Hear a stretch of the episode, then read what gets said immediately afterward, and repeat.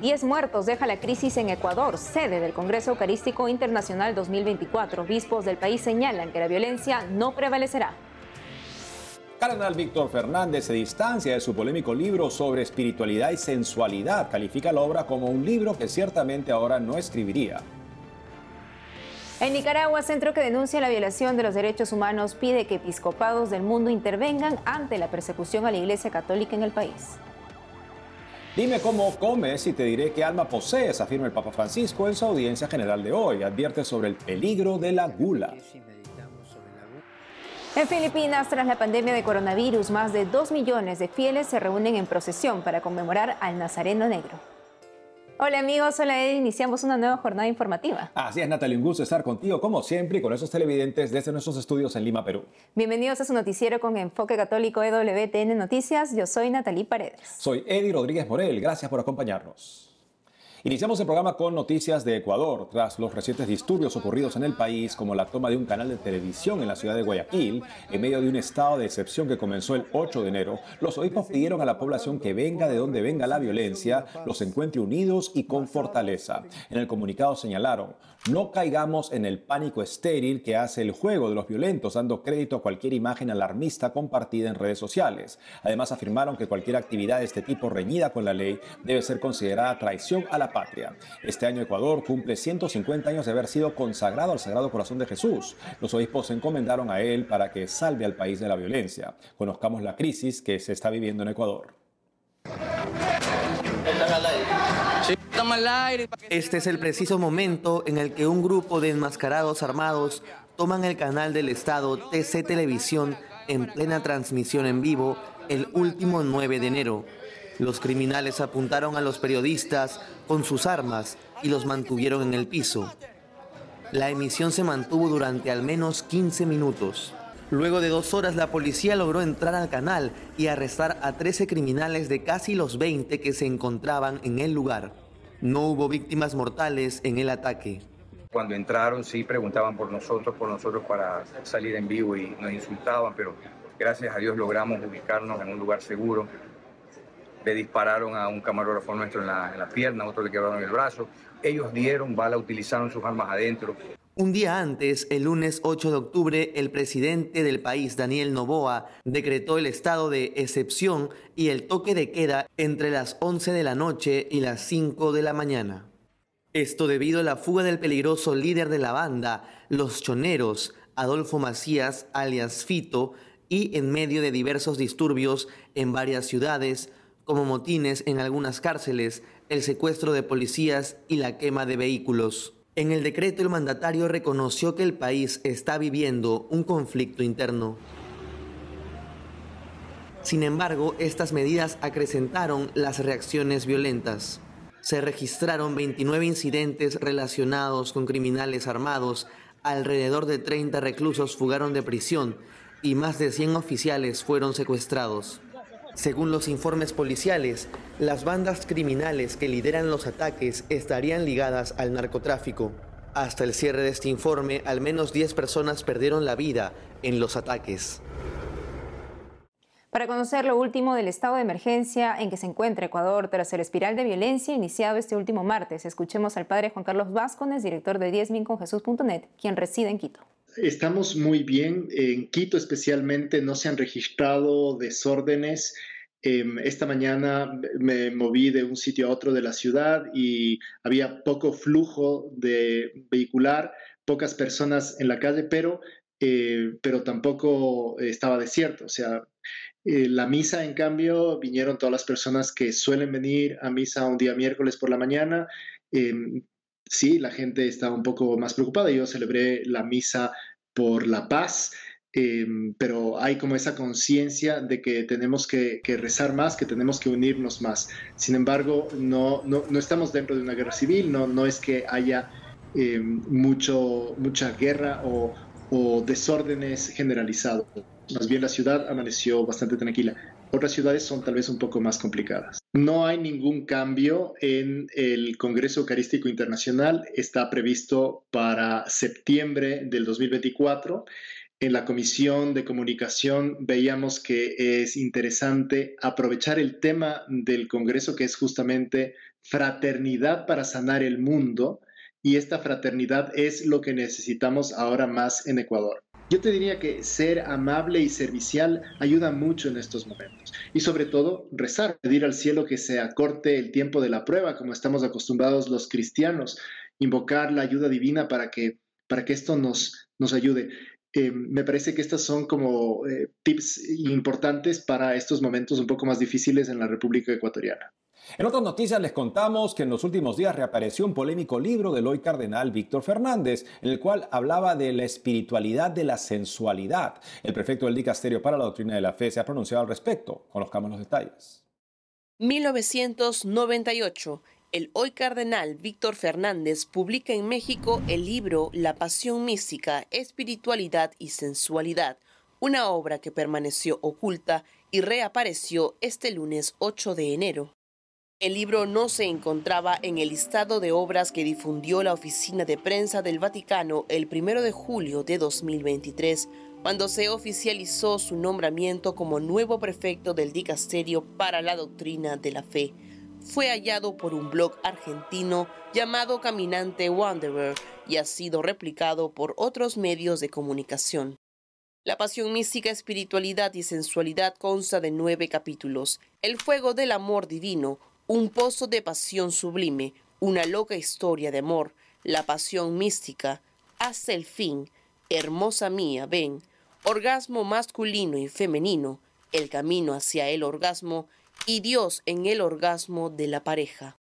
Según informó Así Prensa, los tres últimos capítulos son tal vez los que más contenido controversial presentan. Además, el libro tiene como portada la pintura El rapto de Psique, obra del francés William Adolphe, que muestra a los dioses griegos Eros y Psique abrazados y desnudos, cubiertos apenas con un manto morado. En declaraciones a Info Vaticana el mismo 8 de enero, el cardenal Fernández calificó su obra de 1998 como un libro de juventud que ciertamente ahora no escribiría. Para el momento de la publicación de Fernández tenía 35 años, 12 de ellos como sacerdote. El purpurado argentino dijo que dio de baja la obra al poco tiempo de haber salido y que nunca permitió su reimpresión. El texto, aseguró, tenía sentido en ese entonces, en un momento de diálogo con matrimonios jóvenes que querían comprender mejor el significado espiritual de sus relaciones. Sin embargo, añadió que al poco tiempo consideró que su obra podía ser mal interpretada. Al respecto, precisó que su reciente difusión es algo contrario a su voluntad. Vamos con noticias de la iglesia perseguida en Nicaragua. Me permiten darles un abrazo, no preciso ni decir. Hoy el obispo Álvarez cumple 524 días privado de su libertad, mientras que Monseñor Isidoro Mora lleva 21 días desaparecido. De acuerdo a la abogada Patricia Molina, la policía sandinista continúa asediando las parroquias de los sacerdotes que ya han sido secuestrados. La policía llega y entra a tomar fotos y videos a cualquier hora informó la investigadora. Este lunes, en un encuentro privado, el Papa Francisco expresó que la situación de Nicaragua es una crisis que se prolonga desde hace tiempo con dolorosas consecuencias, en particular para la Iglesia Católica. Dijo que la Santa Sede no cesa de invitar a un diálogo diplomático respetuoso.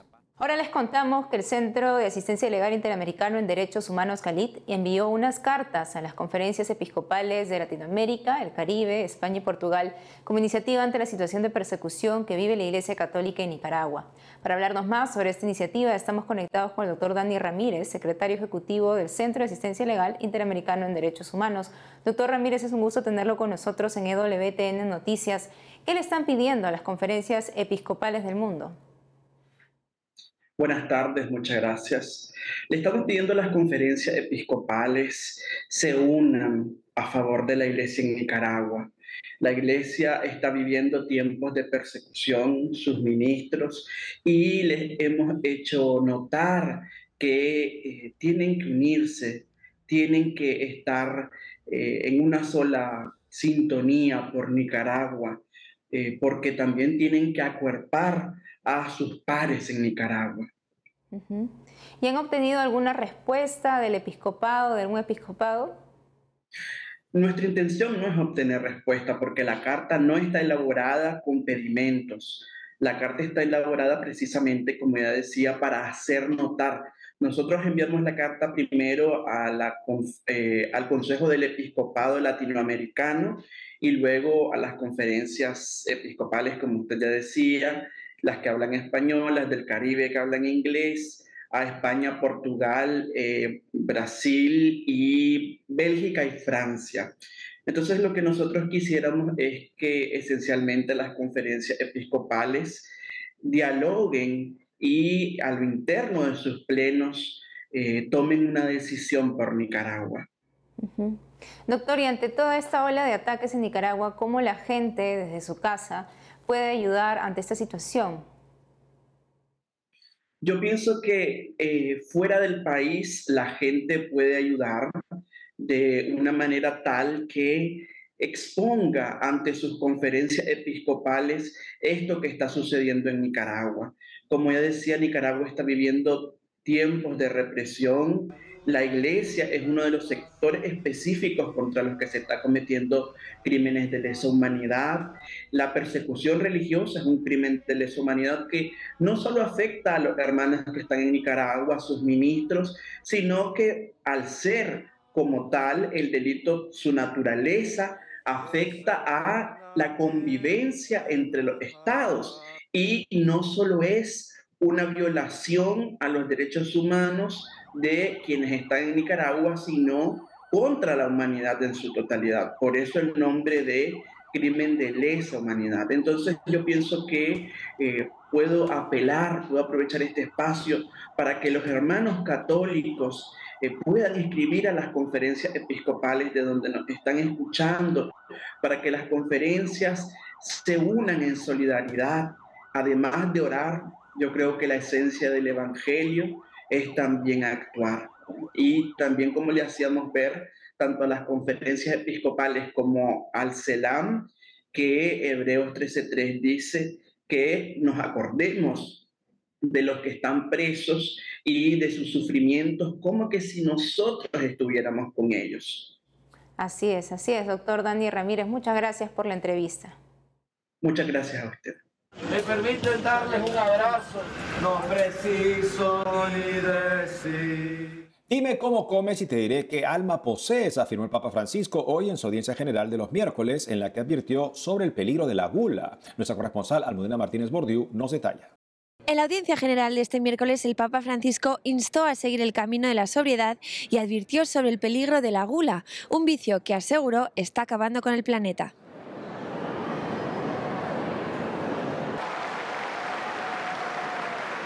Desde el aula Pablo VI del Vaticano, el Santo Padre continúa con su ciclo de catequesis sobre los vicios y las virtudes. Recordó el milagro de Jesús en las bodas de Caná y destacó que Jesús valora también la comida y además en sociedad, donde se manifiestan muchos desequilibrios y también muchas patologías. Señaló algunas enfermedades derivadas de los trastornos alimenticios como la anorexia, la bulimia o la obesidad. Por ello, el Papa Francisco aseguró que la comida es la manifestación de algo interior, la predisposición al equilibrio o a la desmesura, la capacidad de dar gracias o la arrogante pretensión de autonomía, la empatía de quien sabe compartir la comida con los necesitados o el egoísmo de quien lo acumula todo para sí mismo. En esta línea recordó el dicho dime cómo comes y te diré qué alma posees y reiteró que el modo de comer revela también nuestro interior, nuestras costumbres y nuestras actitudes psíquicas. Más tarde, el Papa Francisco se refirió a la gula como la locura del vientre y precisó que desde un punto de vista social, la gula es quizá el vicio más peligroso que está acabando con el planeta. En esta catequesis meditamos sobre la gula, la locura del vientre, como la llamaban los padres antiguos.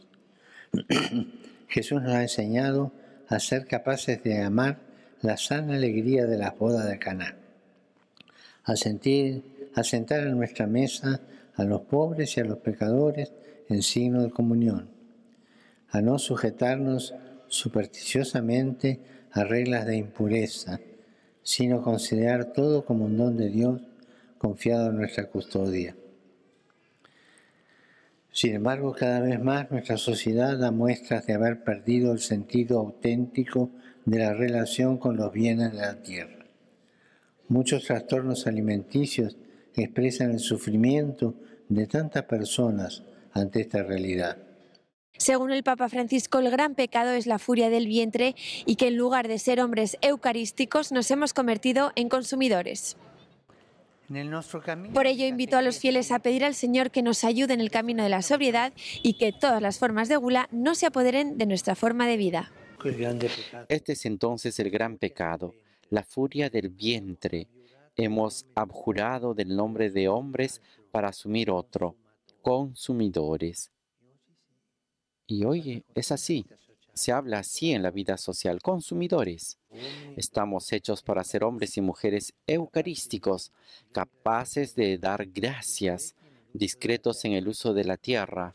Y en cambio, nos hemos convertido en depredadores y ahora estamos dando cuenta de que esta forma de gula nos ha hecho mucho mal y hace mal al mundo.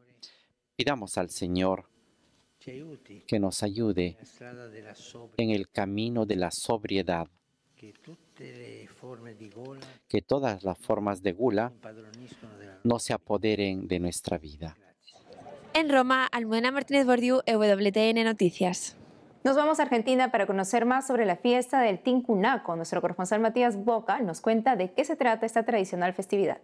Se realizó la fiesta del Tincunaco en la provincia de La Rioja es la fiesta tradicional del encuentro que rememora la unión en un abrazo de paz entre los españoles y los nativos de Aguitas. La capital riojana se vistió para la ocasión de vivos violetas y amarillos especialmente en lo que respecta a la plaza principal, justo enfrente de la catedral y de la casa de gobierno, sitio donde antiguamente se producía el intercambio de autoridades y que hoy es testigo del acto de fe y esperanza de mayor convocatoria en la provincia, el encuentro entre San Nicolás de Bari, patrono tutelar, y el divino Niño Jesús Alcalde.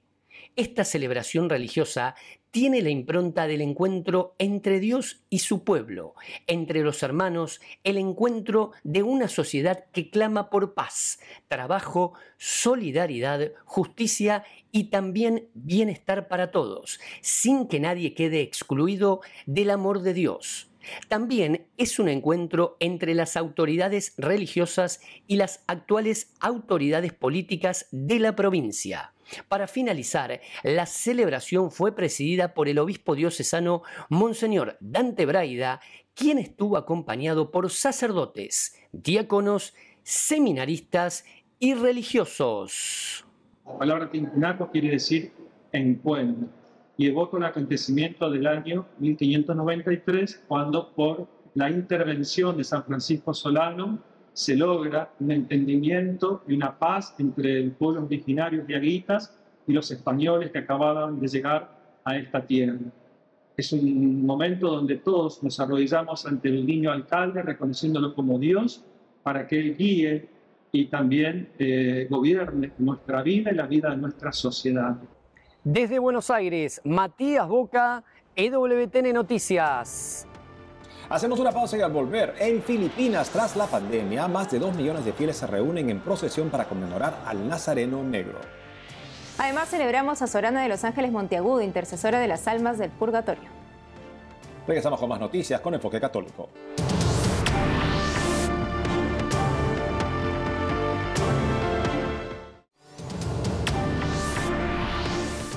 Más de dos millones de fieles participaron este martes 9 de enero en la procesión del Nazareno Negro en Manila, Filipinas. Veamos cómo se desarrolló la devoción más grande e importante de este país. Ellos son los más de dos millones de fieles participando de la tradicional procesión del Nazareno Negro en Manila, capital de Filipinas, una de las procesiones más multitudinarias del mundo. Cada 9 de enero la estatua de tamaño natural que representa a Jesús doblado bajo el peso de la cruz es trasladada de la iglesia de San Nicola de Tolentino hasta la parroquia de Quiapó.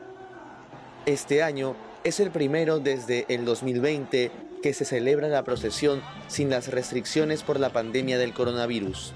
I'm a cancer survivor. Soy una sobreviviente de cáncer. Le pedí a Dios que me sanara. No sufrí ni siquiera en mi quimioterapia y radiación. Era como si no estuviera enferma. No sentí ningún dolor. No siento ninguna ansiedad ni depresión. Él me lo puso fácil y me curó.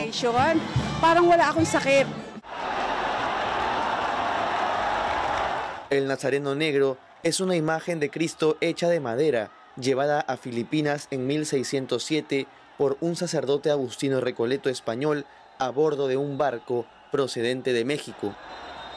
La tradición dice que la nave se incendió durante el viaje, pero el icono escapó milagrosamente del fuego volviéndose negro.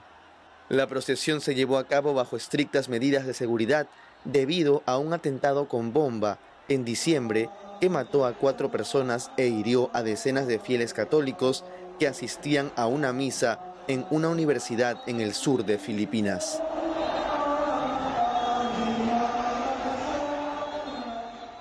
En Cuba, el gran concierto de Navidad en la Catedral de La Habana y la visita de los Reyes Magos a las comunidades durante la Epifanía renuevan la alegría de los creyentes. Nuestra corresponsal Rachel Díez nos cuenta sobre esas festividades. La Navidad en Cuba es una celebración que durante décadas perdió su raíz cristiana. Sin embargo, por la tradición oral, logró sobrevivir su sentido de compartir en torno al nacimiento de Jesús. Que pudiera celebrarse públicamente con los símbolos de la fe se debe en buena medida a la apertura que significó la visita del Papa Juan Pablo II a Cuba. Fue entonces que tradiciones como los conciertos de Navidad o la visita de los Reyes Magos durante la Epifanía retomaron su fuerza.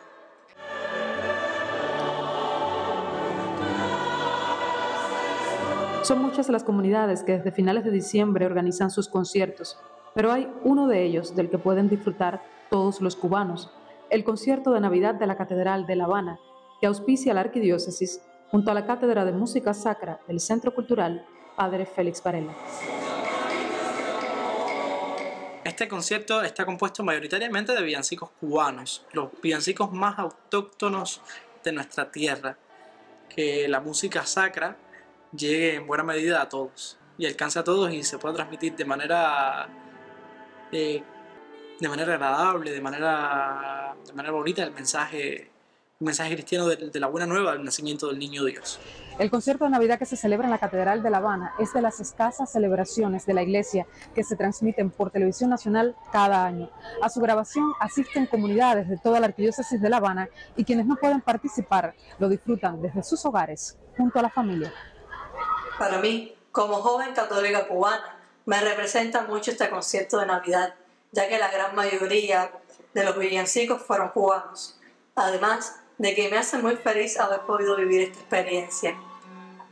Incluso desde mi casa con mi madre. Así presencié realmente cuál es el sentido de la Navidad, que es compartir en familia. Pero si de compartir se trata, en Cuba la Epifanía, además de cantos navideños, cuenta con la visita de los Reyes Magos a las iglesias y barrios. En algunos sitios se les puede ver en las calles regalando juguetes, dulces e invitaciones a los niños para que asistan a las catequesis. Esto se realiza al interior de las comunidades cristianas, donde fieles se disfrazan de Melchor, Gaspar y Baltasar para significar las lecturas navideñas y en especial el encuentro de los reyes con Jesús. Es un gesto que alienta alegría, ya que un enorme porcentaje de padres cubanos no pudo ofrecer regalos a sus hijos este año a causa de la severa crisis que afronta el país. En muchas parroquias se recaudaron fondos y en otras, con donativos de personas caritativas, se consiguió que este día no pasara por alto, logrando compartir con los que asisten cada domingo a misa, pero también con los que no conocen la fe a caballo, caminando, con sus ropajes de magos del oriente, regalos para el niño Dios y cantando villancicos, sorprendieron a grandes y pequeños, animándoles al encuentro con la iglesia. Que Jesús nazca en los hogares, los pueblos, el país, el mundo entero, es la motivación de estos cantos navideños, un modo especial de llevar la alegría del nacimiento, la buena noticia de la cercanía de Dios a los necesitados de consuelo y esperanza. En La Habana, Cuba, Rachel EWTN Noticias. Cada 10 de enero la Iglesia Católica recuerda a la Beata Sorana de los Ángeles Monteagudo, religiosa peruana de la Orden de Predicadores. Paola Hidalgo, misionera de la familia espiritual del Padre Molina, nos cuenta más sobre la Beata. Veamos.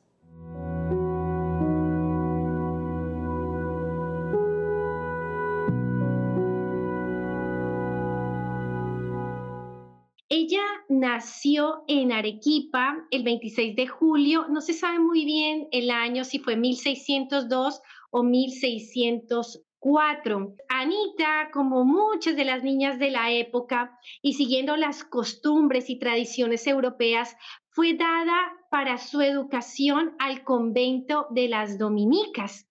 Eh, se daba a las niñas en muy tierna edad. Anita fue entregada a los tres años, más o menos como la Santísima Virgen María cuando la presentan en el templo en la misma edad.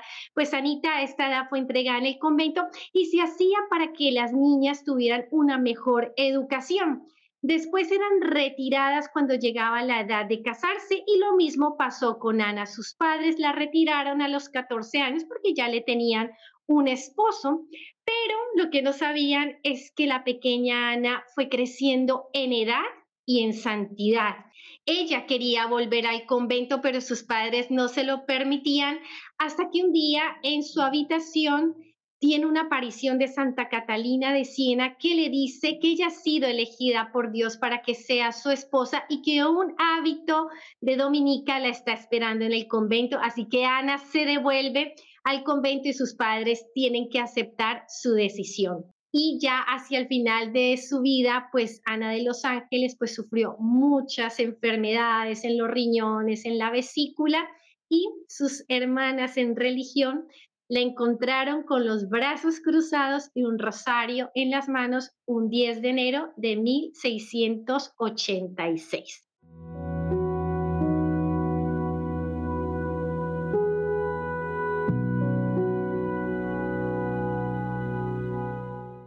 Y eso es todo por hoy amigos, gracias por haber estado con nosotros. Ya saben que pueden seguirnos en nuestras redes sociales y en ewtnnoticias.com. Hasta mañana.